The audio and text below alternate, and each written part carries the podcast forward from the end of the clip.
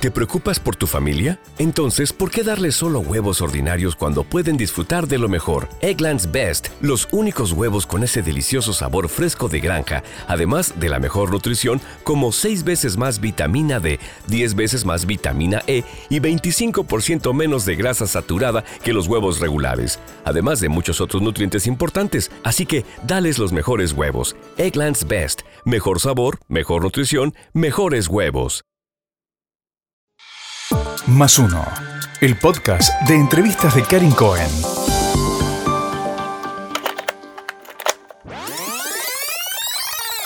Lo primero que necesitamos es comprensión de los varones. O sea, nosotros necesitamos primero varones que sepan escuchar y que puedan empatizar con lo que nosotras estamos diciendo. Silvia Los Penato, diputada nacional por la provincia de Buenos Aires de Juntos por el Cambio. Nació en Capital, aunque sus padres vivían en Villa Martelli con sus abuelos, y se crió en Coglan, de padre chapista, de madre ama de casa y siempre correcta, correctísima. De chiquita sufrió bullying porque se destacaba como la más aplicada. Su rebeldía en la política, ¿cómo habla la mujer que puede, junto a otras, cambiar el paradigma de la interrupción voluntaria del embarazo con una nueva y futura ley? Aquí en este podcast. En este podcast.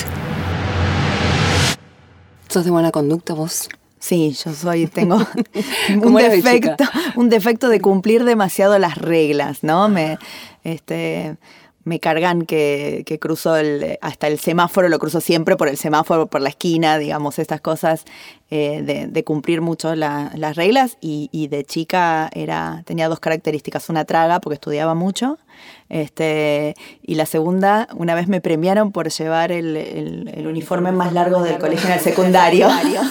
se estilaba, digamos, usarlo un poquito más corto, qué sé yo, y yo lo llevaba siempre largo. Este, así que sí, siempre fui eh, así un poco aburrida y, cumplidora de normas. ¿Y cuáles fueron los costos sociales a eso? Si es que lo tuviste. Sí, claro. De, de chica sufrí, mucho bullying de chica en, en, la escuela, digamos, en general hacía los más tragas eh, los cargan o los cargaban por tragas. Creo que ahora eso, por suerte, y lo que yo hablo con mi hija, digamos, la gente tiene mucha más conciencia y los propios chicos de que no está bueno burlarse de uno, que eso hace mal. Eh, así que, ¿Cómo lo contestabas vos? ¿Te acordás de alguna sí, situación? sí, me acuerdo de, muchas cosas que me pasaron. Todavía me genera mucha tristeza a veces mm. recordar eso. Mm. Lo, pasé, pero te diría que todavía me genera... Eh, no tenía las herramientas, no se hablaba de eso, digamos, ¿no? No había como una conciencia de que eso estaba mal, cargar a uno, siempre había uno en el curso al que se lo, al que se lo burlaba por algo, y eso estaba como medio naturalizado. Este, y en mi caso me, burlaban por traga, por estudiar mucho. Y por tener el uniforme largo tal vez. Sí, porque se me ocurría leer en los recreos, yo siempre fui muy lectora y entonces, bueno, eh, hacía, hacía esas cosas. Escúchame, ¿papá chapista? ¿Mamá ama de casa? Sí, papá chapista. Eh, mi mamá trabajó hasta que nació mi, mi tercera hermana. Eh, nosotros somos cinco hermanos y, y, claro, y, esta, y este tema que nosotros conocemos muy bien desde el feminismo, porque ahora lo podemos nombrar, ¿no? Pero que existió toda la vida, que es el, el trabajo doméstico eh, no remunerado, las tareas de cuidado, eh, bueno, hacen que cuando una familia, sobre todo una familia de clase media baja, no tan acomodada, bueno, no puede pagar a alguien para que cuide a los chicos y entonces cuando son muchos chicos, la, generalmente alguien deja de trabajar, eh, la mayoría de los casos es la mujer y ese fue el caso de mi mamá, digamos. ¿Vos ayudabas a cuidar a tus hermanos? Sí, por supuesto. La hermana mayor siempre. Yo soy la mayor de los cinco. Así que, ¿y sabes cuándo, sobre todo, eh, cuando mi abuela se enfermó?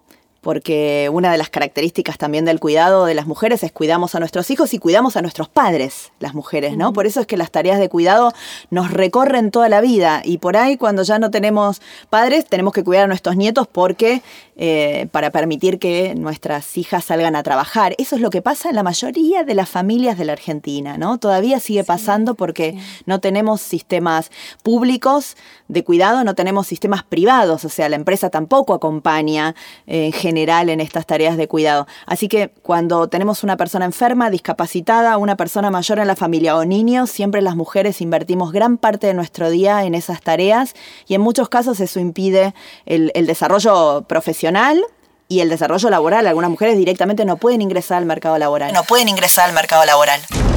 Y Silvia tenía que destacar en algo, con tantos hermanos, entonces se portaba bien y estudiaba mucho. Exacto. ¿Algún acto de rebeldía que recuerdes como para cortar por una vez esa, ese ideal de perfección para mostrar al mundo? Sí, pero, pero no, no creas que era de perfección, ¿eh? porque la autoexigencia no está tan buena. Este, Ya no creo que no. Así que no, no, yo al contrario.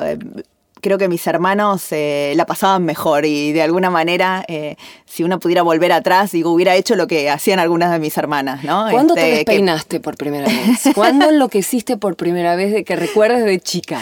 Y la verdad, no, no, no me acuerdo. No, nunca fui una persona de, muy rebelde. No, soy, un- soy una persona muy tranquila. Me puse de novia muy joven, a los 18 años, y me casé siete años después con la misma persona y sigo casada con la misma persona. Soy una persona muy aburrida, completamente A aburrida. los ojos de los demás.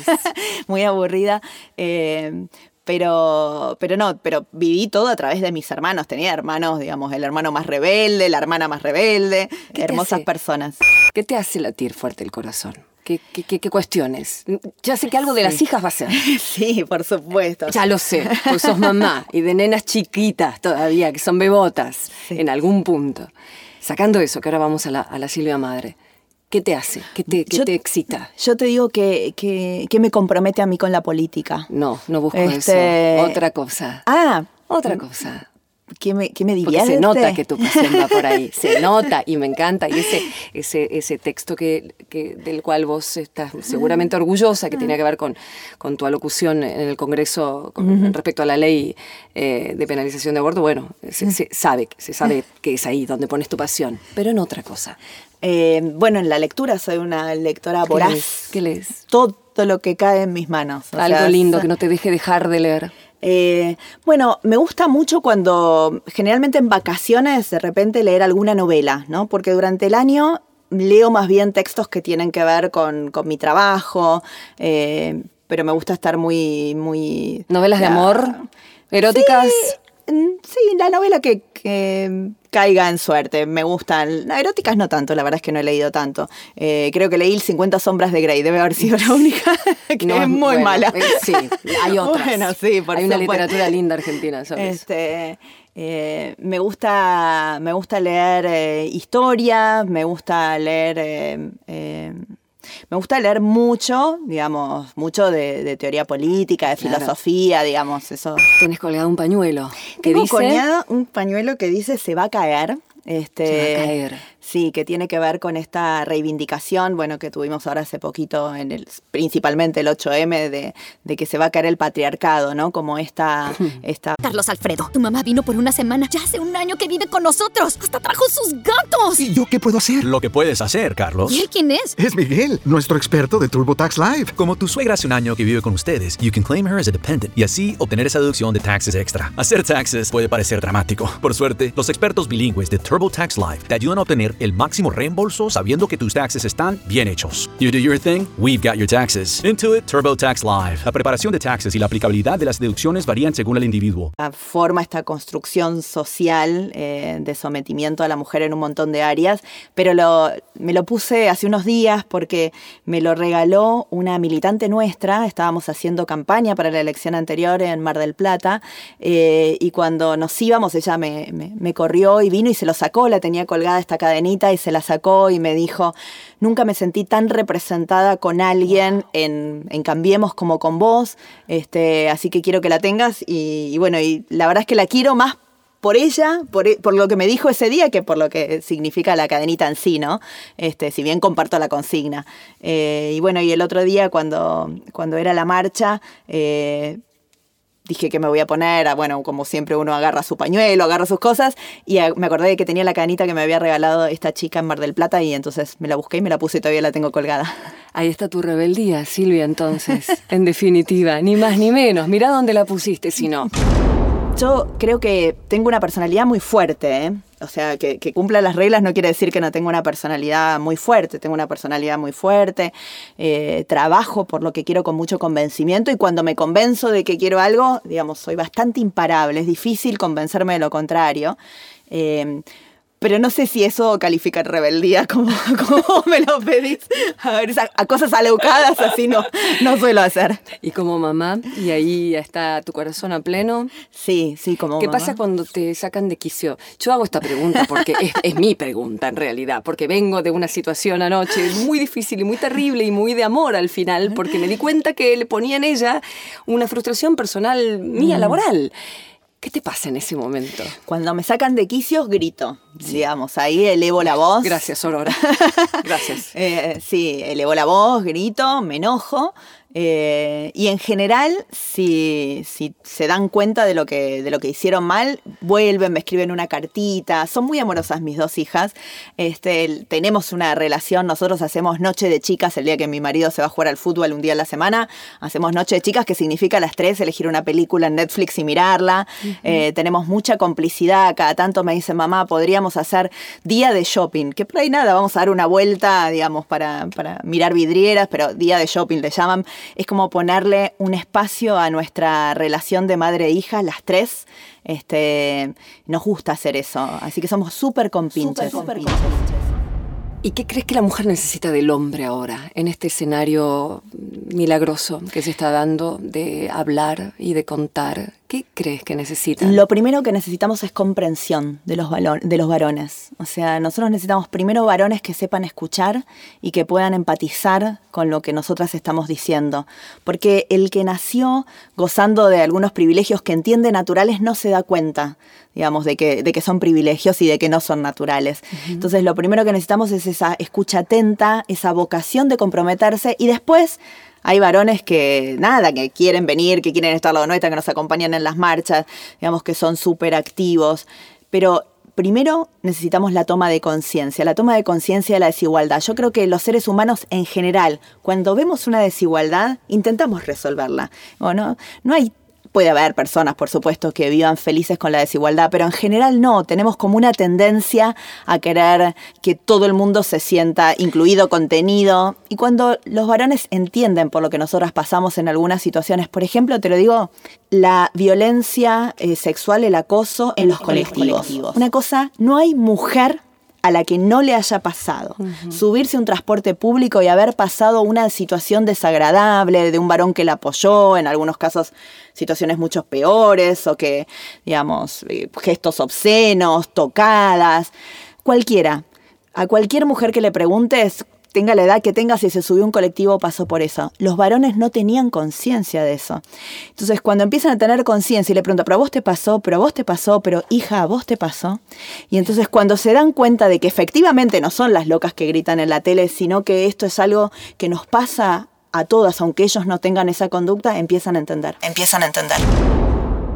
¿Y cómo se piensa entender una, una futura ley que tenga que involucrar algo tan principal y profundamente humano como la vida? Eh, cuando hay personas que no hay forma de que su mente vaya a lo que es el salvar la vida de la madre. Y hablan de la vida del bebé. Eh, una vez contaste en una entrevista que la doctora Carrió te dijo, yo no, no puedo con este tema. Em, hay mucha implicación ética, además de religiosa. Sí. Y tiene que ver con la disposición del propio cuerpo. Exacto. Y me hizo pensar, porque no todos saben disponer de su propio cuerpo, y estoy hablando más en general, como lo que se está pidiendo ahora. Hablamos de la disposición del propio cuerpo y de cómo unar esa cabeza con aquellos que no piensan que hay que disponer. Bueno, profundamente la interrupción voluntaria del embarazo tiene que ver con la libertad. Y, la libertad entendida como la autonomía física, ¿no? que es la primera de las autonomías, las autono- la autonomía sobre nuestro propio cuerpo. Las mujeres la tenemos esta autonomía en entredicho en infinidad de situaciones.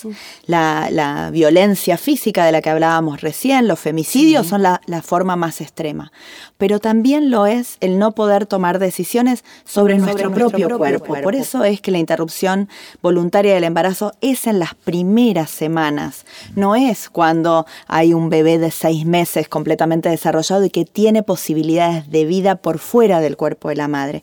Es en los primeros momentos de ese embrión y solamente en esos primeros momentos en que la mujer puede tomar esa decisión, es su cuerpo, no hay posibilidad de vida aprobada por la ciencia fuera del útero de la madre. Entonces estamos hablando del cuerpo de la madre. Por supuesto, esto tiene un montón de implicancias y yo quiero ser muy respetuosa con las creencias de los demás. Lo único que digo es que deberían ponerse, tratar de pensar qué es lo que puede hacer el Estado, ¿no? Para, si ellos quisieran conservar ese embrión, ¿qué puede hacer el Estado? Y yo les digo, el Estado no puede hacer nada. Nada. Porque cuando la mujer tiene la decisión de abortar, aborta. Lo único que podemos hacer nosotros como Estado es tratar de que esa vida, la de la madre, que es la que se pone en riesgo, si lo hace de manera clandestina, si lo hace en un lugar inseguro, sea salvada. Porque no hay ninguna otra forma. No podemos estar, el Estado no puede poner un policía al lado de cada mujer que se hace un ebatés para ver qué hace, digamos, ¿no? Y amenazarlas con que las vamos a meter presas, como lo hace hoy el Código Penal, es absolutamente inefectivo. Ya lo vimos. Se calcula que hay unos 350.000 abortos que suceden en la Argentina por año en los estudios científicos, los únicos que existen, digamos, de estas estimaciones. Entonces, no funciona. 100 años probamos con la amenaza del Código Penal. No funciona. En el mientras tanto, las mujeres mueren, las mujeres se enferman, las mujeres pierden parte de su sistema reproductivo en muchos casos. Eso es lo que, tenemos, que, solucionar. Por eso es un problema, de, salud pública. Por último, ¿en qué crees, Silvia? En general, te digo, en una pregunta amplia y profunda. ¿En qué crees?